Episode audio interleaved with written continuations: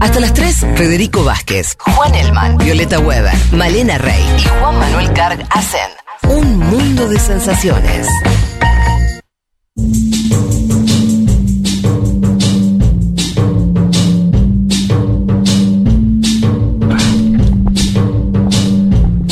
Aquí estamos de vuelta.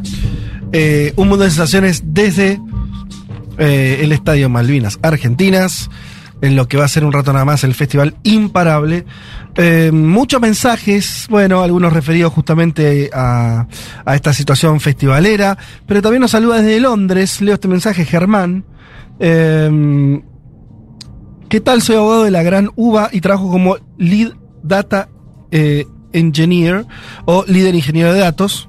Nos traduce acá en Reino Unido. Hay cosas para no imitar de este país, pero el desvincular totalmente el background académico del laboral es algo excelente que se debería conseguir en la Argentina. No sé si entendí.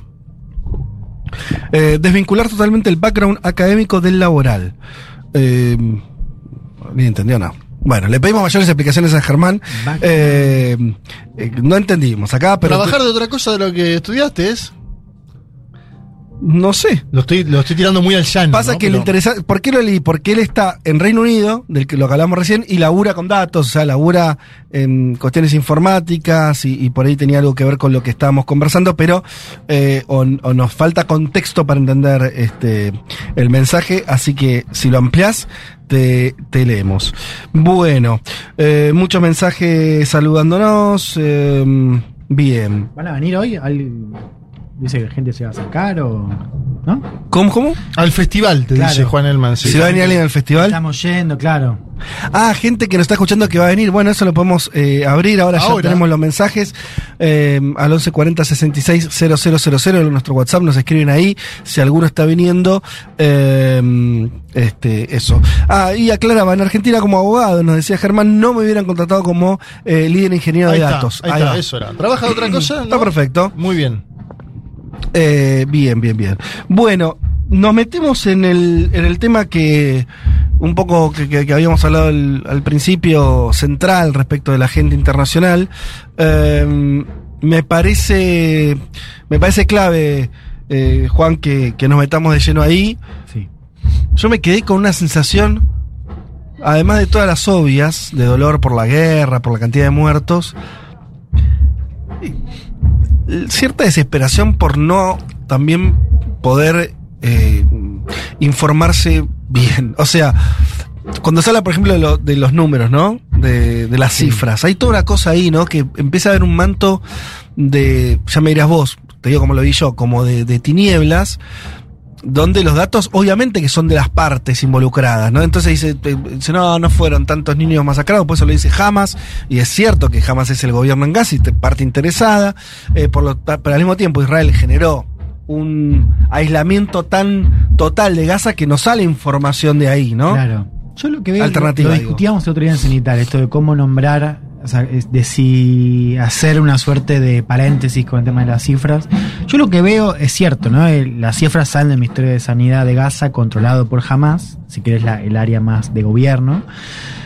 Pero yo lo que veo es que en general se están tomando como válidas esas cifras, con esa aclaración en todo caso, pero me parece que, a ver, digo, más allá de, de la cuestión puntual, estamos todos de acuerdo, lo estamos viendo todos, más allá de la incomunicación, que estamos presenciando una tragedia humanitaria en vivo, ¿no? Claro. Por la cantidad de muertos civiles, por la cantidad de niños muertos, por las denuncias de hospitales, y esto ya rubricado con Naciones Unidas, digamos, ya no es solamente el Ministerio de Salud, eh, ¿no? Digamos, donde se denuncia falta de agua, o sea, ya tenés casos de, de deshidratación en niños, falta de alimentos, falta de electricidad, y a eso se le suma la falta de conexión, ¿no? En términos de red telefónica y en términos de internet.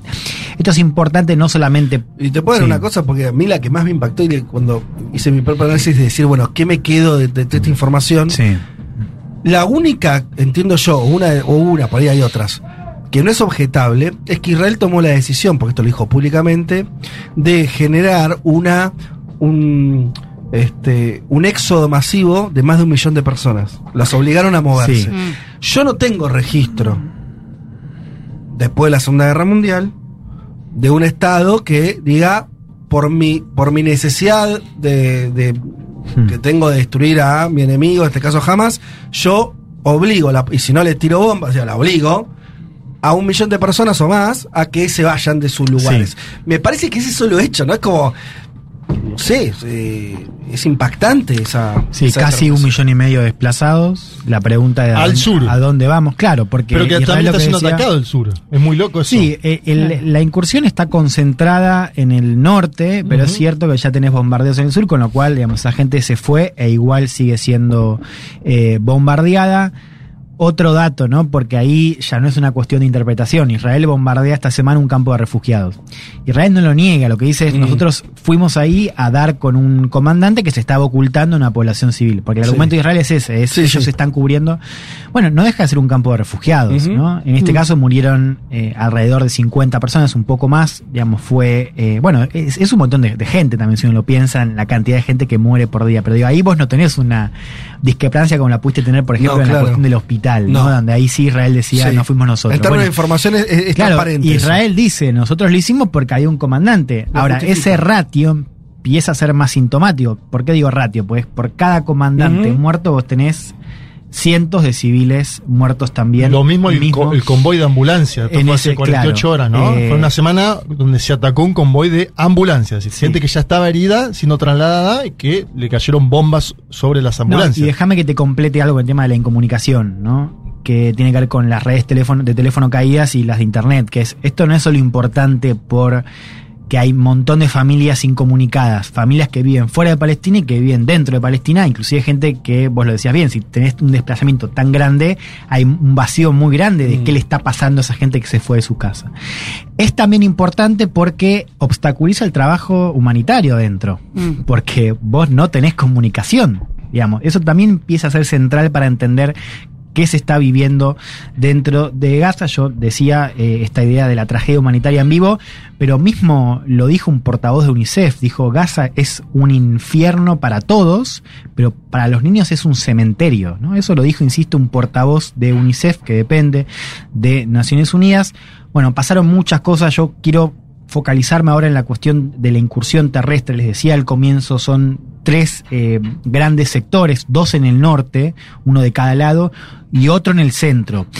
El del centro lo que está, la incursión, ¿no? La, la penetración de Israel en el territorio de Gaza. Lo que está haciendo es cortar en dos a la franja, ¿no? La divide efectivamente la parte norte, que es la que tiene el cerco de Israel, y la parte sur, a donde se fue mucha gente, pero como decíamos, también sufre bombardeos en el marco de la operación de eh, Israel. Entre otras las cosas que pasó en la semana, digo, más allá de esto que les contábamos recién, la cuestión de las ambulancias, la cuestión del campo de refugiados, también hubo un vocero de Hamas que eh, apareció en vivo diciendo que el ataque se volvería a repetir, ¿no? El ataque del 7 de octubre, digo, si ellos pudieran lo Ajá. harían varias veces más.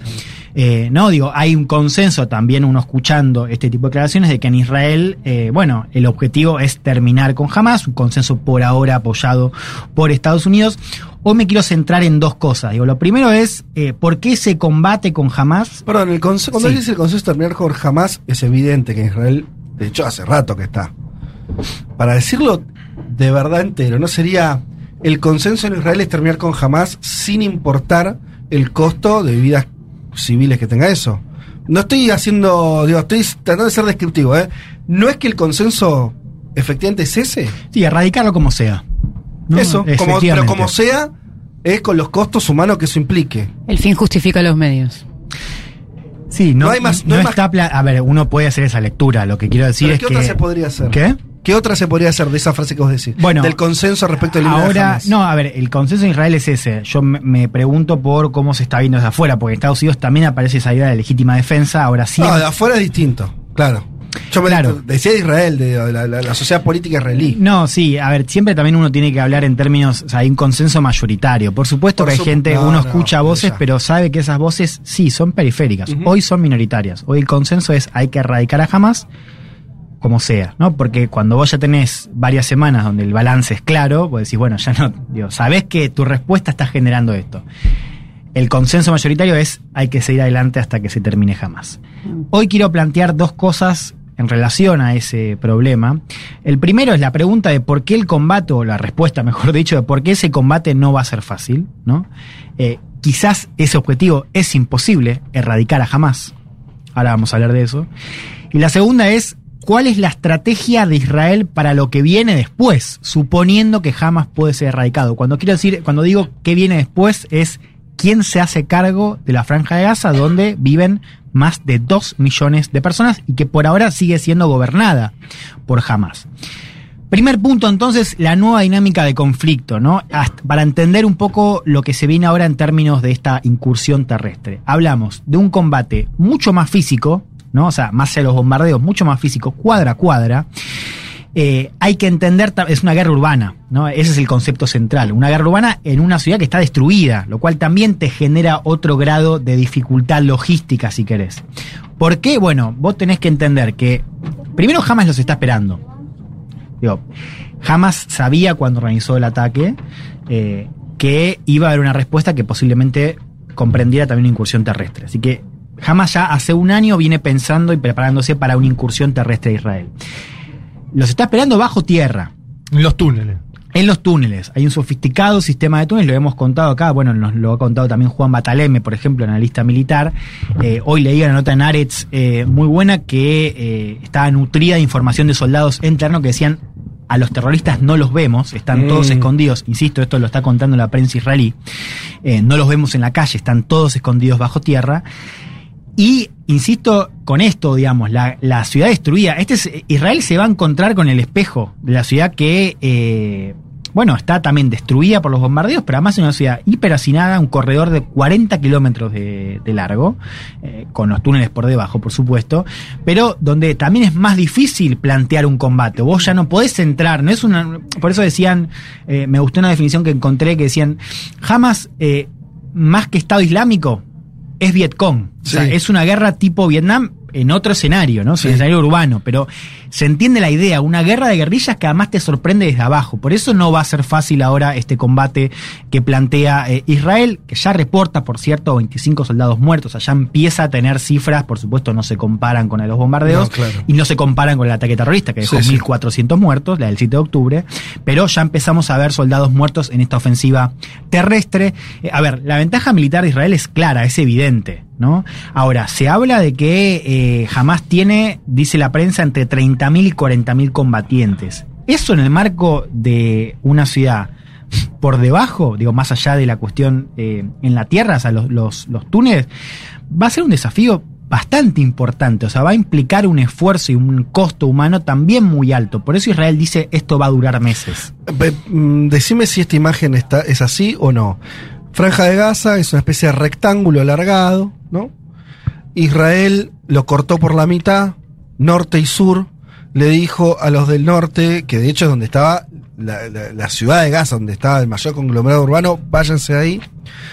Se produce la, la migración hacia el sur. Entonces, uno puede suponer que casi todos los dos millones y pico que de, de, de gazaríes ahora ya están en el sur, o están cerca de estar en el sur. Sí. Le queda a Israel, entonces Israel ingresa por el norte terrestremente, que es la zona, comillas, vacía, por lo menos por arriba. Por arriba, claro. Ahora, la lógica diría que en algún momento Israel va a tener que empezar a combatir donde están los dos millones de personas, porque los túneles están, no están solamente en el norte, están en el norte y en el sur. Si sos de Hamas, o sea, se- la estrategia es, es siempre acoplarte a la población. Sí, esta semana me decía Juan Mataleme eso. Decía, bueno, claro, hoy vos estás peleando en el norte, pero la fuerza de combate de Hamas se mueve al sur y vos vas al sur. Porque si vos tenés el objetivo de erradicar a Hamas como sea, implica eso. Y ahí ya va a empezar a sonar esta pregunta de, bueno, vos podés plantear una evacuación hacia el sur, que por supuesto Ya eso, es- ya eso es, es terrible. es lo que acabamos de decir, Sí. claro. Ahora, Ahora, vos después sí. imagínate, la- el, ya destruís el norte, vas al sur, ¿a dónde vas? lo destruís también. ¿Qué- qué? Claro. Porque ahí ya la la palabra genocidio le queda chico, ¿eh? ahí ya es otra discusión. Eh, insisto con esto que nos decía inclusive Juan Bataleme cuando hablamos por teléfono hace dos semanas, cuando yo le preguntaba esto de si es posible erradicarlo, me decía, destruirlo totalmente no podés. Lo que sí podés hacer, él dice, me parece el objetivo más bien es este, es destruir sus capacidades militares para que queden al mínimo. ¿Qué significa esto? Que no puedan lanzar un ataque parecido al del 7 de octubre. O sea, destruir infraestructura, es destruir capacidad de combate y destruir, o sea, erradicar o matar al liderazgo que está dentro de la franja de Gaza. ¿Por qué no podés destruirlos? A ver, Primero, por algo que acabo de decir, porque hay una parte del liderazgo que no está en la franja de Gaza. Está, Afuera. claro, en Egipto, en Qatar, Qatar. en Turquía. Entonces, una parte del liderazgo va a quedar viva. Sí. Ahora, hay otra respuesta que es mucho más profunda, ¿no? mucho más política también, que es que Hamas es un movimiento que está enraizado. Vos lo podés llamar como quieras. Sí, sí, decirle. Decirle terrorista. Va- Yo me, me reía por una, una- un periodista de acá, ¿viste? Bueno, son muy. En fin, los que se dedican a la política internacional de los diarios argentinos. Y llama- le decía la banda. La,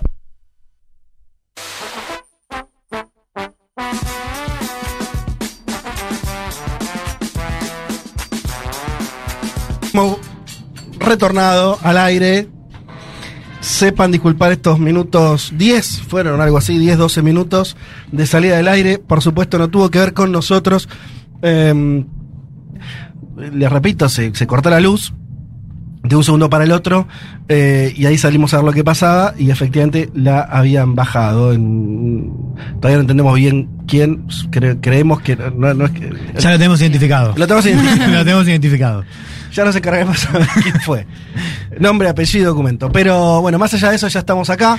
Son cosas que pasan cuando también se está haciendo una movida tan grande como esta. Eh, bueno, eso. eh, todavía estamos esperando ahí que, que ingresen, empiecen a ingresar las personas para este festival imparable que nosotros elegimos eh, venir a transmitir acá con la mejor de las intenciones. De vuelta, disculpas por esta desprolijidad, pero ya está solucionado. Suponemos que no va a haber este, nuevos este, arrebatos. Palancazos. Bien. Dicho esto, estábamos en un momento. No sé ni cómo recuperarlo, porque lo que más me jodió es que estábamos bien, estábamos, ahí, bien, llegando casi bien. a la verdad. Sí, sí, de- sí. del Estamos conflicto diciendo en que algo, Oriente. claro, una cosa es la cuestión bélica militar, Sí. que tiene que ver con por qué sí se puede destruir las capacidades operativas de Hamas, o al menos dejarlas al mínimo. Pero lo que no se puede desde un punto de vista político, eh, conceptual, hasta filosófico, es erradicar la idea de Hamas, ¿no? Eh, porque decíamos, este es un movimiento que está enraizado en la sociedad, lo cual no significa que todos adhieran a, a la idea de Hamas, todos los palestinos, o adhieran a, los métodos de Hamas, pero sí efectivamente una parte, y hay que entenderlo también, una parte inclusive después del 7 de octubre sigue adheriendo a la idea Mm. que representa Hamas. Quiero que escuchemos, esto lo dice, y me parece muy importante por quién lo dice, un ex soldado israelí que salió en televisión hablando, un ex soldado que participó en la guerra del 2014 entre Mm. Israel y Hamas en Gaza, y le preguntan sobre el objetivo militar de Israel, sobre si la respuesta que estamos viendo hoy de Israel puede lograr ese objetivo de erradicar a Hamas, y él dice un poquito lo que le acabo de decir, pero mejores términos. Escuchémoslo. that will only strengthen them even if we dismantle and, and are able to defeat the, the, the physical terrorist organization Hamas, we will be strengthening the idea of violent resistance because the only way to defeat the idea of violent resistance is to pr- create an alternative and to work towards an alternative, one that our government is fundamentally opposed to. So this government can't defeat Hamas. Eso, hablando sobre la venganza, eh, solo los va a fortalecer, inclusive si los desmantelamos y somos capaces de derrotar físicamente a la organización terrorista jamás, fortaleceremos la idea de la resistencia violenta, porque la única manera de derrotar a la idea de resistencia violenta es crear una alternativa y trabajar hacia una alternativa, una a la que nuestro gobierno se opone fundamentalmente. A ver, ¿Quién dice eso? Una vez un más? ex soldado israelí. No alguien con poder hoy. No, no, es no. una voz. Una voz que participó en la guerra del eh, 2014. La traigo claro, justamente por eh, bueno lo, lo sintético del argumento, ¿no? Y lo claro, eh, que es una premisa que uno que, que Sí, tiene una mirada política, obvia, digamos, es un poco obvia, ¿no? ¿Sabes que hay una imagen Sí. de. Hay alguien que está haciendo. Yo, eh, como no lo tenía de antes, su nombre se me va. Que es eh, eh, un, un egipcio muy. Con el que hizo un par de entrevistas con mucha resonancia. eh, más bien diría pro-palestino, pero que discute con, con, con- la línea más israelí. Y decía esto: decía, bueno. eh, si supongamos que Hamas es todo lo que hizo Occidente, una banda terrorista, un, eh, ¿qué haces? Si, y supongamos también que jamás se refugia o usa de escudo a su propio pueblo. ¿Qué hace frente a esa situación? ¿Le das, le das al pueblo? Y es probable que si surjan otros jamás. O sea, lo más probable es que la respuesta a eso va a ser todavía más horrible. O, o al revés, o haces algo inverso y haces un proceso de negociación política no con jamás, sino con algún actor que empiece a darle poder de verdad. Claro, cuando se dice probar otra cosa, cuando se habla de otra cosa, de mínima para empezar a conversar, es algo que tenga un horizonte más o menos favorable para Palestina. De, de base, ¿no? Un horizonte más o menos favorable para Palestina y de ahí en adelante, ¿no? Lo digo porque aún con la vara baja, ¿no? Algo que uno dice, bueno, para vos cualquier tipo de negociación, porque si no, ¿cómo, ¿por qué aceptarían algo menor a eso? Ni siquiera estamos hablando de territorio todavía, ¿eh? Me refiero a un horizonte, un horizonte de futuro que pueda ser más o menos favorable. Vos no estás proponiendo eso, este gobierno no lo está haciendo y, bueno, lo, lo escuchamos al soldado, no puede hacerlo porque su razón de ser es justamente, ¿no? Negarle ese horizonte o al menos creer y eh, hacer cosas que van en contra de la idea de ese horizonte. Eso nos lleva al segundo punto, que es lo que viene después, ¿no? Eh, lo habíamos planteado al principio. Suponete que vos podés terminar con Hamas. Digo que ya lo discutimos, es en, en términos estructurales imposible. Pero suponete que vos sacás Sí, a Hamas de la hacerlo, sí. Claro. ¿A quién dejas a cargo? Porque estamos hablando de un territorio de 2.3 millones de personas que no tienen a dónde ir. Egipto, que es la única llave posible, dice nosotros un éxodo más masivo. No Acá vamos". no, dice. No, Claro. pero. Vos ahí, sí, a ver, Es mucha gente, dos millones y medio de personas. Claro, chicos. pero no hay, digo, en términos geográficos, no, no es que vos podés decir, bueno, vas por otro lado, porque tenés Israel, tenés Egipto. Y el mar. Y el mar, Sí, exacto. no, no, no hay más. Eh, bueno, entonces, ¿qué haces con esa población? La semana pasada se filtró un documento eh, oficial, esto fue confirmado, un documento, un memorándum de opciones estratégicas del Ministerio de Inteligencia de Israel.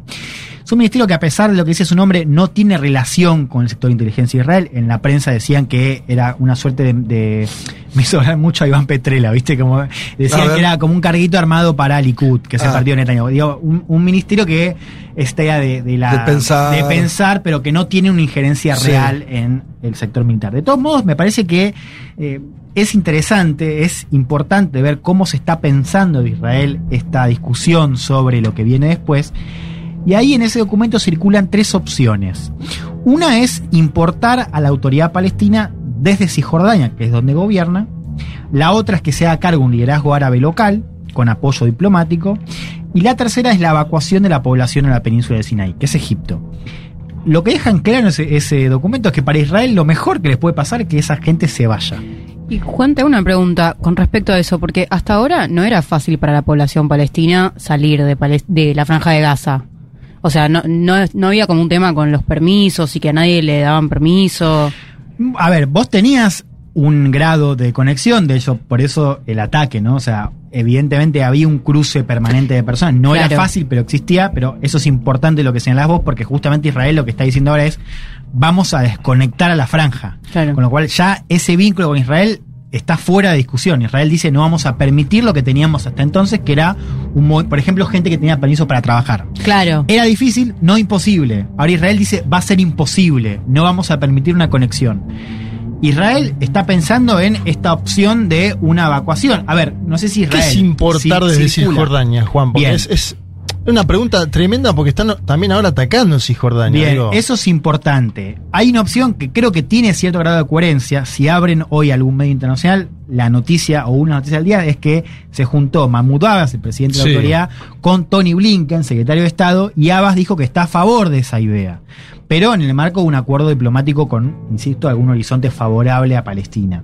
¿Y Netanyahu qué piensa de eso? Porque bueno, es la otra, el es otro una- tema. a ver, sería una opción viable esto de importar, viable eh, comparado con las otras, de sí, importar. sí, la más lógica. Pero digamos, yo quiero decirlo claro, no tiene, es casi una fantasía, porque la idea de que la autoridad palestina, que ya está siendo contestada en Cisjordania, esto hay que entenderlo, es una autoridad deslegitimada donde gobierna, que vos importes Acusada dialoguista, ¿no? También. Claro, que importes a la autoridad, o sea, que la traslades también a la franja de Gaza, después de una guerra y de una masacre, validada por el gobierno de Israel, porque además es- estaría claro que ese acuerdo sería también organizado por Israel, es difícil que Sí. esa legitimidad sea aceptada. O sea, y si no perdió la última cae- elección, aparte. Claro. La de 2006, que gana eh, Coso, Hamas. eh, Hamas, el 2006 gana Hamas, la última elección que hubo en Gaza, al menos observada internacionalmente, y la pierde Fatah. Claro. Que es, es una opción lejana.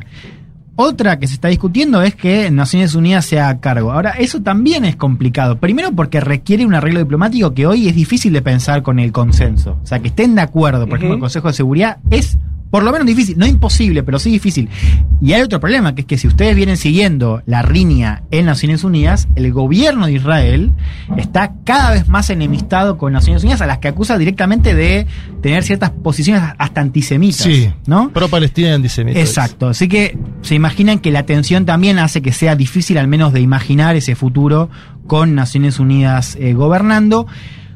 Otra idea que empieza a circular, no en primera plana, pero sí en foros más extremistas, es la idea de volver a la ocupación. Es decir, que el ejército de Israel vuelva a ocupar la franja de Gaza como lo hizo antes de 2005, cuando se transfiere la autoridad.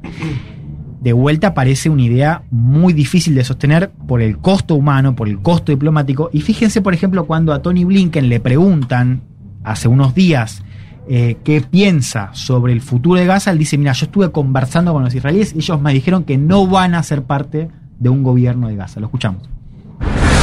One thing's for sure. Israel cannot go back to the status quo. And again, no country would be able to accept that. But is there a No clear strategy, Mr. back- Secretary? Is it clear who's going to govern Gaza once this war is over? I think we know two things.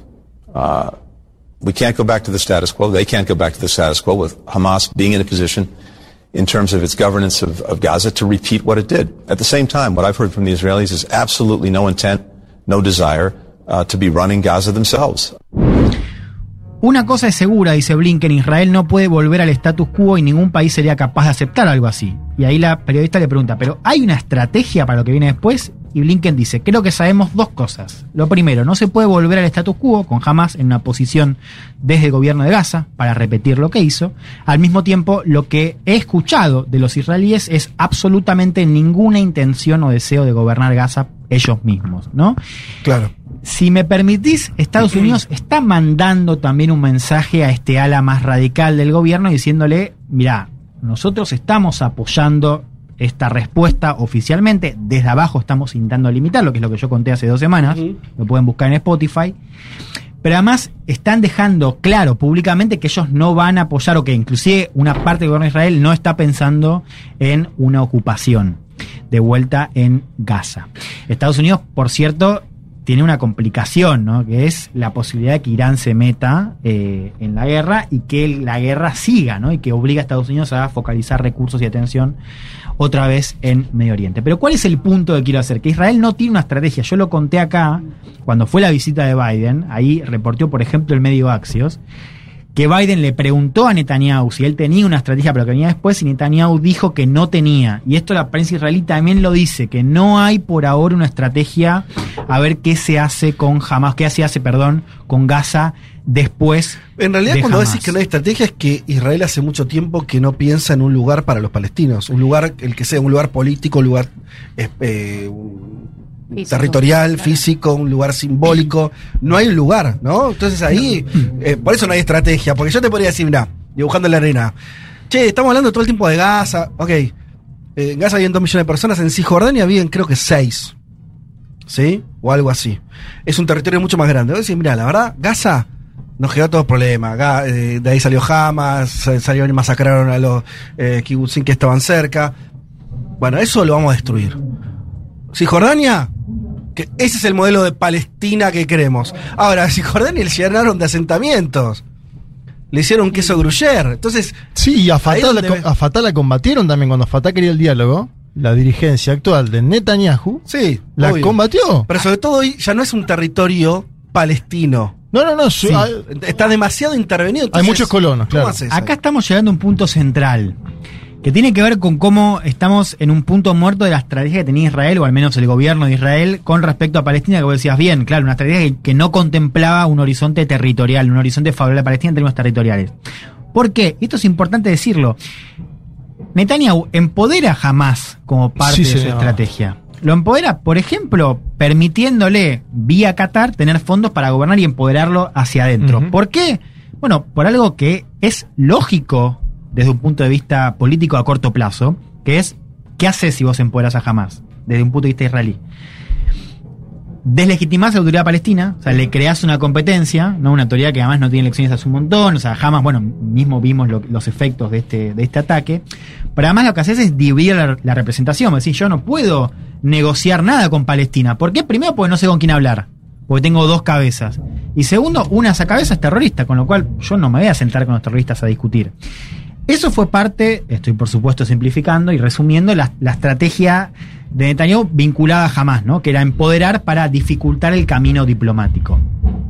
¿Eso te obliga a pensar ahora en una estrategia distinta o al menos en pensar la idea de que estás en cero respecto a la estrategia general hacia Palestina? Porque vos para imaginar cualquier tipo de arreglo, de hecho, fíjense lo que dice hoy Abbas, insisto, una persona muy deslegitimada en Cisjordania, inclusive donde gobierna, que es, yo estoy, o sea, yo puedo discutir la posibilidad de importar mi liderazgo a, a- a Gaza, pero, por- pero quiero algún tipo de garantía, ¿no? Quiero que haya un acuerdo diplomático que brinde algún tipo de horizonte favorable. Eh, no, digo, ese horizonte implica necesariamente discutir la cuestión territorial. Y Juan decía algo que me parece importante, lo decía hacia el pasar, que es, ya no es solo Gaza.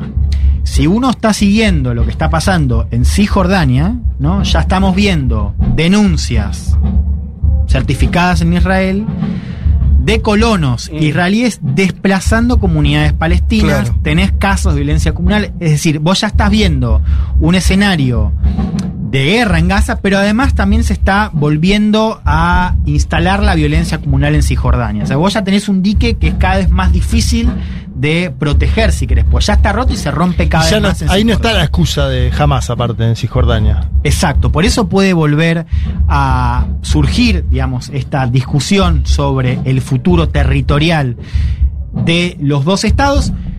Este gobierno no lo puede hacer, digo, eso está claro. Sabemos que, y esto lo hemos contado ya en estas semanas, es difícil pensar en que hoy el consenso en Israel favorezca esa salida, pero digo, más a corto, puede ser en corto plazo, puede ser a largo plazo, puede ser a medio plazo, pero vos vas, vas a tener que discutir una estrategia distinta para jamás, si no, no vas a poder cumplir con el objetivo militar de erradicar, si no la organización, al menos la idea de jamás. Bueno, eh, en esta columna partida en dos, como es Palestina, eh, bueno, cerramos eh, este momento vinculado a, esta- a este tema, los que se... Este, vuelvo a pedir disculpas por, por el corte de recién. Le volvemos a decir, no tuvo nada que ver con, con nosotros. Un corte de luz acá general que nos afectó. Ya estamos de vuelta, no, no va a haber ningún problema. Sigue la prueba de ensayos eh, de, de, las bandas que van a estar tocando en un rato nada más en este festival organizado por el CELS. Nosotros hacemos una tanda y ya volvemos.